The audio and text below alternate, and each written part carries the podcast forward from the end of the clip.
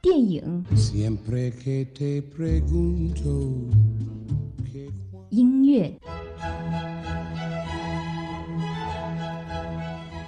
生活中又怎能少了这一群 super star？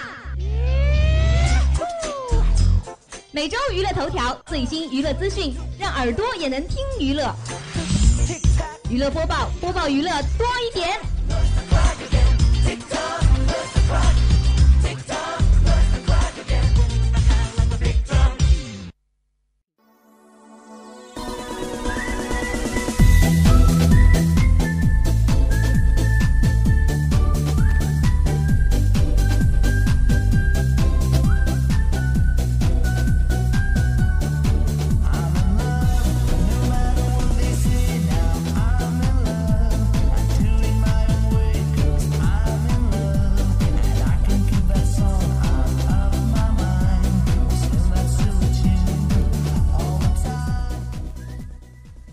听众，这一节又到了娱乐播报的时间了。不知道大家最近有没有难受，会不会想哭？今天的娱乐播报就让你的难受、想哭通通甩开。我是今天的主播袁征，娱乐播报，播报娱乐多一点。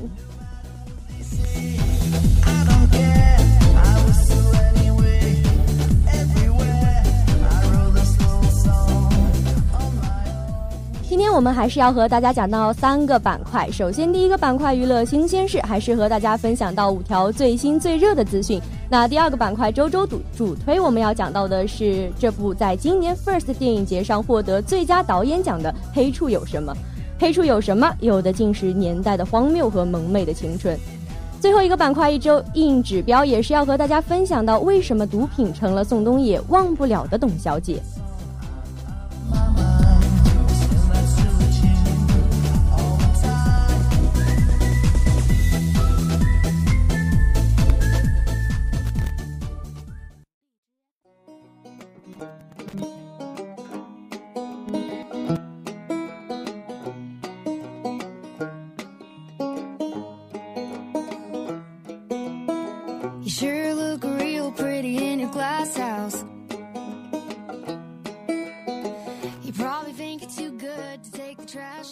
首先，我们来到今天的第一个板块——娱乐新鲜事。那首先带来今天的第一条资讯是：李健现身，一句顶一万句，道尽恩怨情长。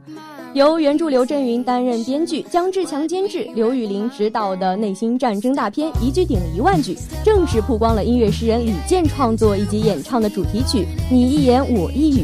温润的歌喉，抒情的旋律，百转千回中是道尽了歌曲背后那个故事的恩怨情长。听起来也是让我在感伤中是无限的动容。其实一句顶一万句，讲述的是主人公被老婆劈腿后，开始陷入一场关于抽刀杀人、借刀杀人、放下刀刃的内心战争。而李健的歌声向来被观众称为治愈系的良药，因此也有评论是这么说的：他说这首主题曲给在婚姻内外陷入内心之争的男女士送去了最好的心灵慰藉。比如像歌词中有写到说，还要走多少弯才能遇见你？堆积如山的话语等着你开启。简单而又耐人寻味的歌词，像这个样子的，就将平凡的生活是谱写的扣人心弦，也把歌曲背后那种揪心的故事是演绎的荡气回肠，很难不勾起大家对电影的无尽遐想啊。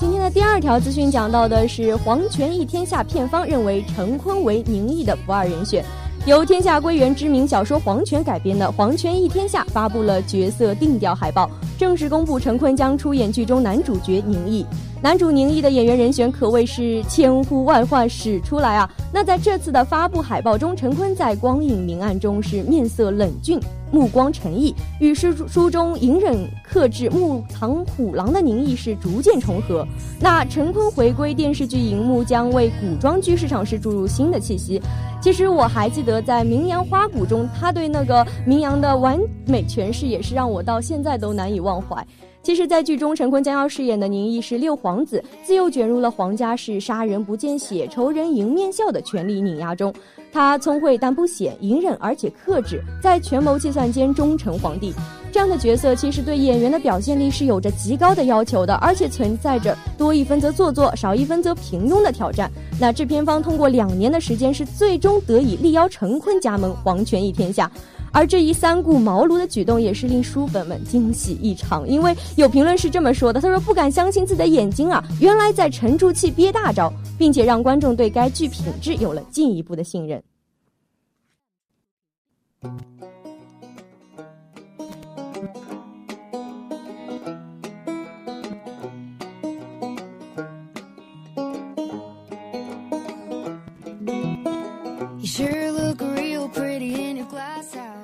今天第带到的第三条资讯讲的是白举纲出新作《野草》，成长为驾驭音乐的导演。《野草》是白举纲在去年发行首张专辑后，时隔一年才推出的新作。那音乐上，这张专辑国际化、戏剧化。金属摇滚的曲风燎原，融合范十足的无恙，后摇化的三季失联都不算是正处于分米期的主流时尚，但却又都是浸透着英式流行乐历史底蕴味道的音乐。从燎原到无恙再到 Happy Ending，整张专辑是营造出了一种戏剧化的开场和结尾，从而让唱片概念是更加趋于完整、更加统一，沉淀出如欧陆风情的戏剧味道。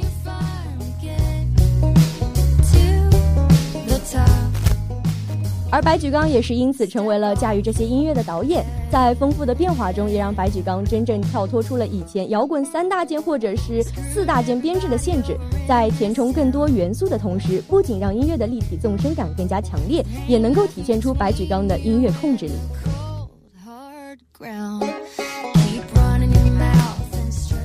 白举纲逆潮流的推出了这么一张足够有诚意的标准专辑，那无论是从概念到策划到创作到制作到编曲，以及整张唱片所体现出来前所未有的创意，野草都可以称得上是一张反传统格式的好唱片。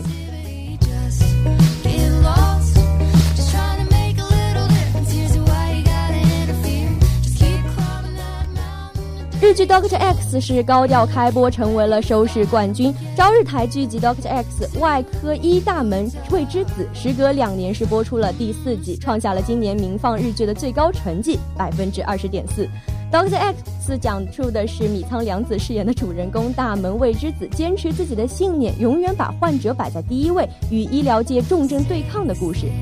那时隔两年播出的第四季，主人公大门未知子与观众熟悉的西田敏行、生来胜久、龙腾贤一、吉田龙太郎等是继续合作。未知子来到了宿敌重重盛掌管的东京大学医院，对抗失去医疗本质的白色巨大，还与老戏骨全平子是对戏。那从第一季到第四季，Doctor X 一直是收视的保障，以医疗体系、金钱以及人脉各种大医院的残酷现实为背景舞台。向观众是讲述了一位自由医生面向白色巨塔组织进行医生品德道德拷问的故事，其实是非常具有现实意义的。因为我们现在中国也是有这样一些现状，说是医生，比如说会有一些医闹啊，或者说医生有些品德不不过关的事情。其实日本的医生可能跟我们中国的医生就是在从医资格证这方面有一些不一样的地方，但是我觉得这部剧是非常值得一看的。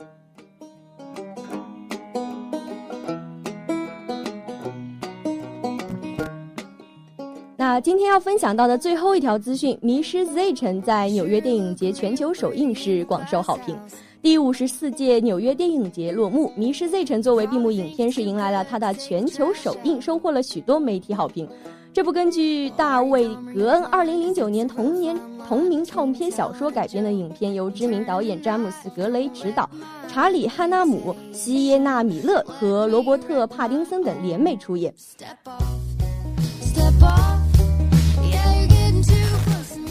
它的制片更是由国际巨星布拉德·皮特担任的。该片讲述的是一个英国探险家伯西·福赛特三次深入亚马逊丛林寻找失落之城的故事。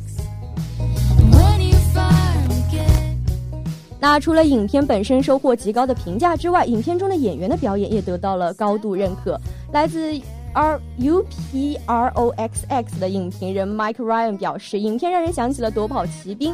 查理·汉纳姆的表演是非常的出色，撑起了荧幕，并认为他在环太平洋后没有接《五十度灰》是最明智的选择。其实，《五十度灰》是一篇稍微有一点小黄的那种电影啊。说起来，而现在在《密室 Z 城》中，他是真正证明了自己无限的可能。在影片中，满脸胡茬的罗伯特·帕丁森也是被认为给出了他最好的表演，因为在《暮光之城》系列之后的一些影片角色中，你能看得出他在努力的证明自己演员的身份。但是，直到这一次，他才把自己真正的引入了。角色之中。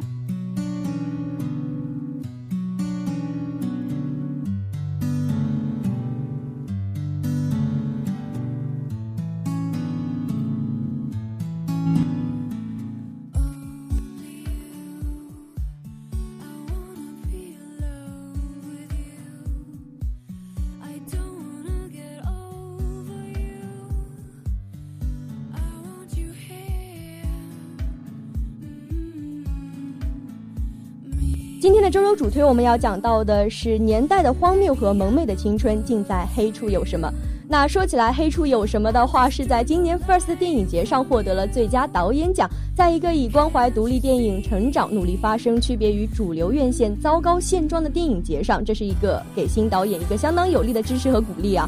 说起来，身兼编剧和导演的王一淳是这么说的：“他说，故事的触点在于他父亲的去世，自己很长时间都无法从这种怀念的情绪中走出来，因此看到黑处的时候，很难不把女主人曲靖设想为他自己本人。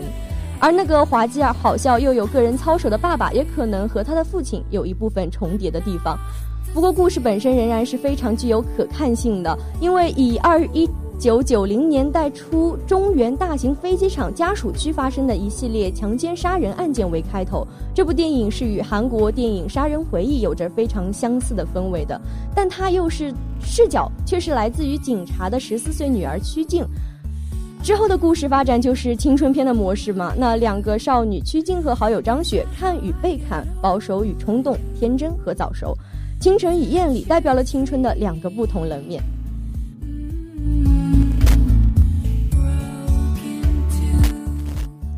这部电影是在各个影展上巡回拿奖、收获好评的同时，恰好是甘肃白银连环杀人事件被讨论的最为热烈的时候。同样的一九九零年代背景，同样的悬案，连导演自己可能都无法不做比较。如果你现在好奇白银这个故事，其实我的电影就是给你讲一个成长在白银那个年代的小女孩可能会经历什么样的事。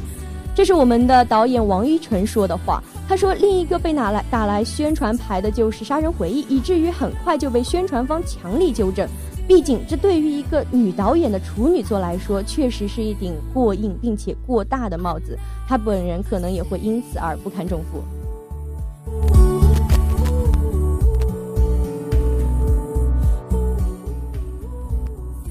主创的本意其实显然不是只是单纯在讨论这个连环案件，因为片中强调更多的也是那个年代的荒谬和萌妹的青春。其实讲到这部电影的话，我会想到那部香港的电影是《踏雪寻梅》，它讲述的其实也是一个姑娘，她从四川是呃想要到香港去办理户籍，然后他生活在香港这样一个故事。但是他其实是被排斥在香港当时那个社会之外的，也是体现了人性中非常多一。些阴暗的面，包括后来他片中也是涉及了非非常多重口味的元素，呃，当然也是吸引了大家目光的同时，确实它体现出了社会中很多的问题，也给发人深省。同样，这部剧的话，如果是观众能够真正的着迷，那也是因为这部剧是把这个年代感营造的非常的成功，包括一些细致入微的场景和道具啊。呃，从一个热水瓶到手电筒，从防空洞到人工湖，还有时不时硬要入耳的年年代金曲。其实想起来的话，我又想到了《踏雪寻梅》中的一些场景设置，比如说是那种呃特别小的那种香港居民筒子楼里面的那种很小的狭小的。隔间，包括是她们姐妹俩上下铺的这种设置，包括是各种阴暗幽暗的小巷的设置，也是让我们整个人都被带进了这种情境之中去。我相信这就是导演非常高超的地方。而且另一方面来说的话，因为。高大丰满、成熟美丽的张雪是生是死，是成了这部片中唯一的悬念。而她和曲靖之间，有些又不像亲密友情，又更像是青春的分叉路口，一条通向平庸的成熟，另一条则是神秘的终止或者死亡。让我突然又想到了另一部电影，就是《七月与安生》。哦，不知道大家有没有去院线里面看过？其实我是在网上看的。那它其实讲述的也是两个少女之间的一些故事嘛，包括是，嗯，一个是比较成熟的、早熟的，然后另一个又是比较的呃 naive，就是比较天真一些的。其实很多时候，一些少女之间的感情也是能够成为这部电影的主线，也是让我们深深的能够融入进去。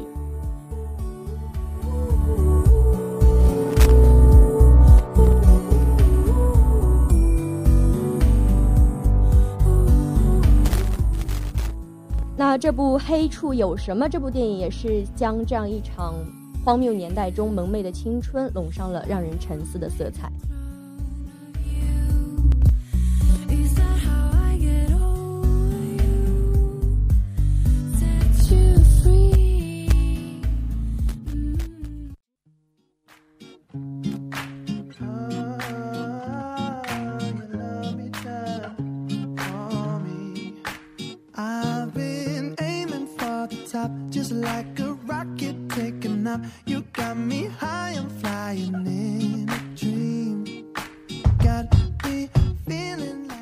今天我们最后的一个板块，一周硬指标要讲到为什么毒品成了宋冬野忘不了的董小姐。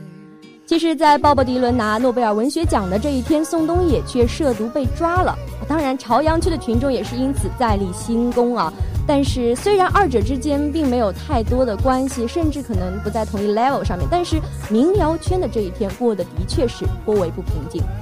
鲍勃迪伦是一个1941年生唱民谣的美国老头儿，他的诺贝尔颁奖词中写道说，他为美国音乐传统是增添了创造性的诗意表达。网民也有评价说，这个老头儿已经收割了奥斯卡奖、格莱美奖、普利策奖、诺贝尔奖，现在就差一枚奥运金牌了。可是宋冬野是一个1987年生唱民谣的北京糙汉，却在同一天因涉毒被刑事拘留。记得鲍勃迪伦早年说过，他也吸过毒，后来是戒毒成功了，成为一个伟大的音乐家。可当他再一次现在出现在公众视野里的时候，他又成为了一名伟大的文学家。可是宋冬野能够重复他的故事吗？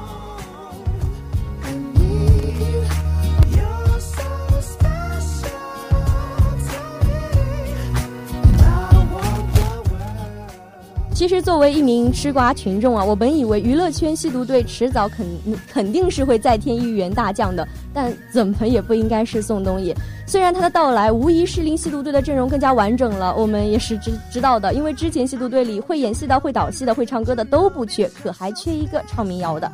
宋冬野这一进来齐活了。其实，在二零一四年的时候，宋冬野为巡演那个宣传接受媒体采访的时候，曾经谈到过明星吸毒这样一件事情。他认为，其实吸毒并没有那么严重，而且觉得他其实是可以改正的。其实现在回头想起来，这似乎也成了他对自己吸毒最好的开解。那可是又像是这样一则不祥的预言一样，因为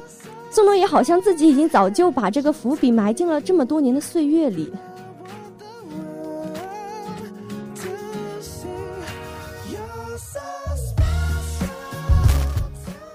只可惜，当我们随口随口是哼着爱上一匹野马的时候，我们却并不知道宋冬野的心里其实也藏着一匹野马，而那匹野马叫做毒品。这么多年来，人们一直在想象着宋冬野啊和董小姐的故事，可是他心中却住着一匹叫做毒品的野马。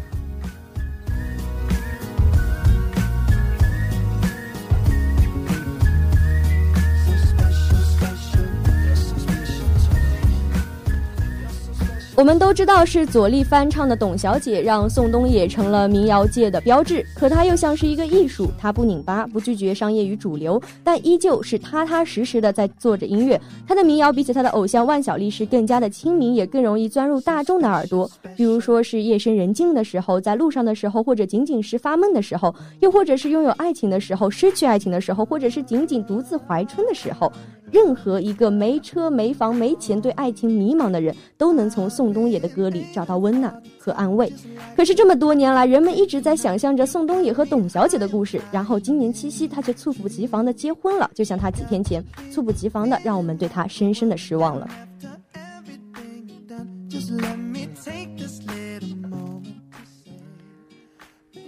宋冬野的爱情说复杂，其实也不复杂，只不过是在公众对于董小姐的想象中路过了王小姐，然后和赵小姐结了婚。在全世界都在猜测董小姐是谁的时候，宋冬野曾经自己对媒体坦白说：“他说他与王小姐在路上相遇了，一场巡演就在一起了。可是二零一六年七夕和他领证结婚的却是一位赵小姐。”在宋冬野的歌里，我们永远都能听到爱情的拥有与聚散，因为这个胖子是悠悠闲闲的唱着，然后每一句歌词仿佛都能轰隆一声的轰进你的心里，这让我不由得去相信这是一个懂得爱情的胖子。可是不然，这些歌怎么会有那种刺进人心里的感觉？所以当我听说啊，这个唱着爱情的家伙在备孕期里是肆无忌惮的继续吸毒的时候，我没有办法不对他产生深深的失望。唉，真的，世界上最好的姑娘嫁你了，可你在做些什么呢？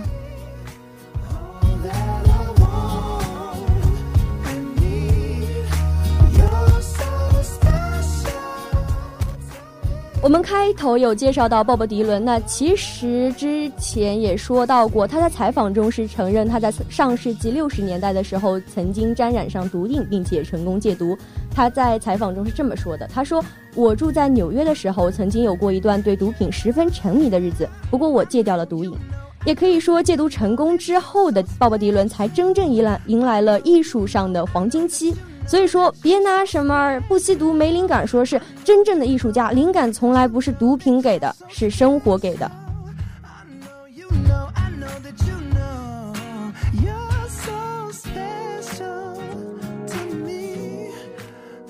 对于许多吸毒明星来说，其实咱们普通吃瓜群众的话，也就图个八卦，并没有耐心去等待什么谜底层层揭开啊。可是有关宋冬野吸毒的谜团，我真的是特别想去解开，也特别想问这么一句，因为我们永远都不知道，究竟宋冬野能像鲍勃迪伦一样，自己把自己从飞叶子的世界里捞回来吗？我们不知道答案，就像我们难以理解，为什么这样一个已经得到了生活中美好一切的胖子还要吸毒。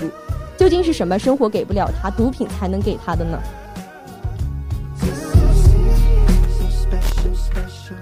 想想之前看的那部电影《湄公河行动》中那些英勇牺牲的缉毒警察，其实我对这个不争气的胖子真的是很痛恨的。但是我又打心眼儿里舍不得他，因为民谣歌坛上从不缺那些样貌清俊的模样。可是像宋冬野这样样貌浑浊却音乐清奇的胖子，真的像鲍勃迪伦一样罕有。可是现在“宋冬野”三个字从民谣变成了毒品的新代名词，这怪吃瓜群众吗？该怪的还只有宋冬野他自己。可能从现在开始，每当我们听到董小姐、听到安河桥、听到斑马斑马，总会觉得味道不一样了。虽然歌还是那些歌，可是唱歌的人变了。我想，应该有的人可以回答，让。或或许是无法回答吧，甚至宋冬野他自己可能也没办法回答。就是说，在拥有了心爱的民谣和赵小姐之后，为什么毒品还是成了宋冬野生命中放不下的董小姐？就像鲍勃迪伦唱过《答案在风中飘》，也宋冬野也唱过，他说爱上一匹野马，可惜我家里没有草原。其实一次次明星吸毒被爆出的时候，总会有一批人为他们扼腕可惜。的确，毒品是非常可怕的，因为它藏在暗处，藏在我们的心里。就像我们不知道宋冬野的心里还住着这么一匹可怕的野马，可是我们也由衷的希望，告别毒品之后的日子里，这个曾经给我们带来温暖和安慰的胖子，能找回属于自己真正的草原。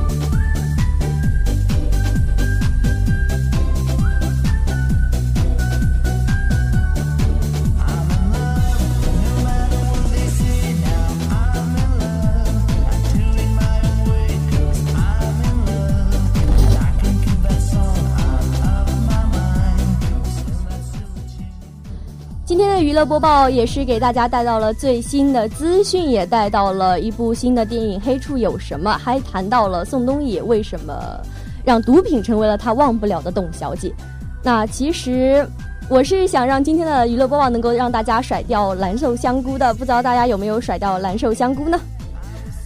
那也是希望大家就是在将近忙碌了这样一个星期的疲惫都。差不多被甩开了啊！那时间也是过得非常的快，转眼间就到了北京时间的十九点二十五分。